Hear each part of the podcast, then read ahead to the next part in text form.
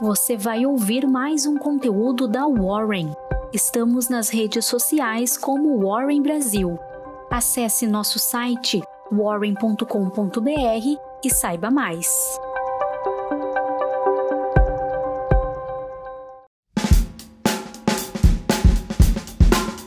Bom dia, eu sou o Fred, sou líder do time de análise da Warren e aqui está a sua Warren Call de hoje.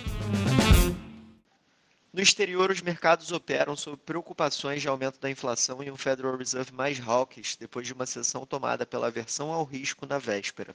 As ações globais sobem no início do pregão de hoje, enquanto os rendimentos dos Treasuries se estabilizam em máximas de vários anos.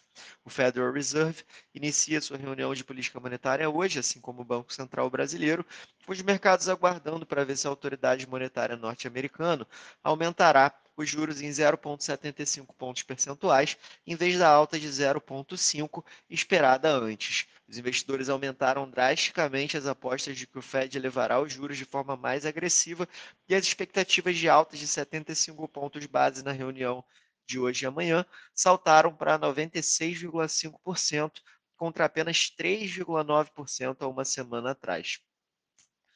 As ações de Xangai fecharam em máximas de três meses, enquanto o mercado em Hong Kong ficou relativamente estável, apesar da queda de Wall Street.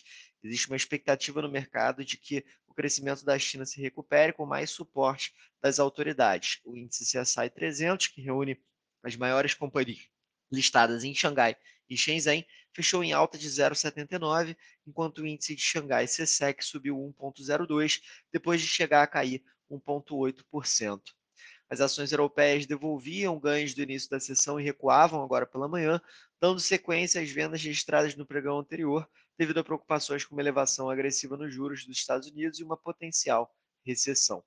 Já os futuros de índices de ações dos Estados Unidos indicavam uma possível recuperação em Wall Street no pregão de hoje, depois que uma forte liquidação na sessão anterior empurrou o S&P 500 para território de bear market. No mercado interno, o presidente Jair Bolsonaro e o ministro Paulo Guedes participam às 9 horas da cerimônia de abertura do 5 Fórum de Investimentos Brasil 2022 da BIF, com o ministro discursando no evento às 10h30 da manhã. Os dois ainda estarão presentes a partir das 12 horas do ato de capitalização da Eletrobras na Bolsa de Valores de São Paulo. Os mercados devem avaliar ainda a aprovação pelo Senado do projeto que limita a cobrança de ICMS aos setores de combustíveis, energia elétrica, gás natural, comunicações e transporte coletivo. O parecer do relator Fernando Bezerra Coelho, do MDB de Pernambuco, manteve a espinha dorsal do texto já aprovado pela Câmara. Bezerra divulgou estimativas que consideram todas as medidas em tramitação no Senado podem resultar em uma redução do valor do litro do diesel de 0,76 centavos por litro e de R$ 1,65 no valor do litro da gasolina projeto voltará agora para a Câmara dos Deputados. Falando um pouco sobre economia, o IBGE divulgou hoje dados do setor de serviços brasileiro, que cresceu 0,2% em abril em relação a março e teve alta de 9,4% na comparação com o mesmo mês do ano anterior. As expectativas em pesquisa da Reuters eram de ganho de 0,4% na comparação mensal e de 10,4% na base anual. Então, os dados vieram abaixo do esperado. O Ministério da Economia informou ontem também que a balança comercial brasileira registrou superávit de 4,94 bilhões de dólares em maio, enquanto a pesquisa de consenso de mercado da Reuters com economistas apontava expectativa em valor ligeiramente inferior, com saldo positivo de 4,56 bilhões de dólares para o período.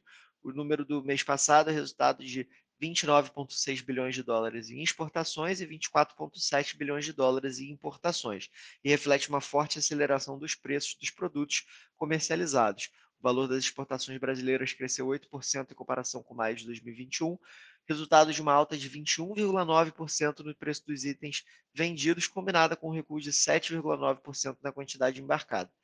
Então, volumes mais baixos e preços mais altos.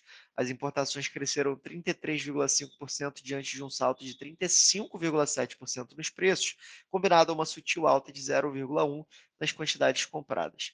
A Ásia teve queda significativa nas compras feitas do Brasil, reduzindo sua participação nas exportações de 51% do total no mês de maio de 2021 para 41,8% em maio de 2022, ou seja, no mês passado. A fatia da América do Norte subiu de 13,5% para 14%, enquanto a Europa teve alta de 17,4% para 20,3% e a América do Sul de 10,6% para 12,2%. No cenário corporativo, a Petrobras e o governo de Sergipe assinaram ontem um protocolo de intenções para identificação de oportunidades de negócios com o uso do gás natural, considerando o desenvolvimento pela companhia de uma nova fronteira de Sergipe Águas Profundas. Segundo o plano estratégico de 2022 até 2026 da Petrobras, estão previstas duas plataformas para os campos de Sergipe e Águas Profundas. Dentro do projeto, está em fase de planejamento também a implantação de um novo sistema de escoamento de gás, ligando as duas unidades de produção à costa sergipana, com capacidade de 18 milhões de metros cúbicos por dia.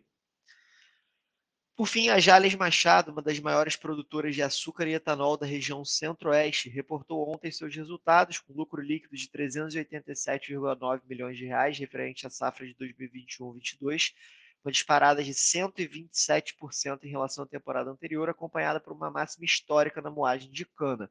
O EBITDA ajustado também atingiu 1,098 bilhões de reais, um avanço de mais de 54% em relação ao mesmo, ao, ao mesmo período do ano anterior, enquanto a receita líquida somou 1,45 bilhões de reais na safra de 2021-22, 33,5% acima da receita obtida na safra de 2021, quando a companhia havia superado pela primeira vez a marca histórica de 1 bilhão de reais. Diante do momento favorável, melhorias operacionais e oportunidades de crescimento pela frente, a Jales Machado é uma das nossas apostas da carteira de Small Caps da Warren. Encerramos agora mais uma edição da Warren Call. Um abraço e até logo.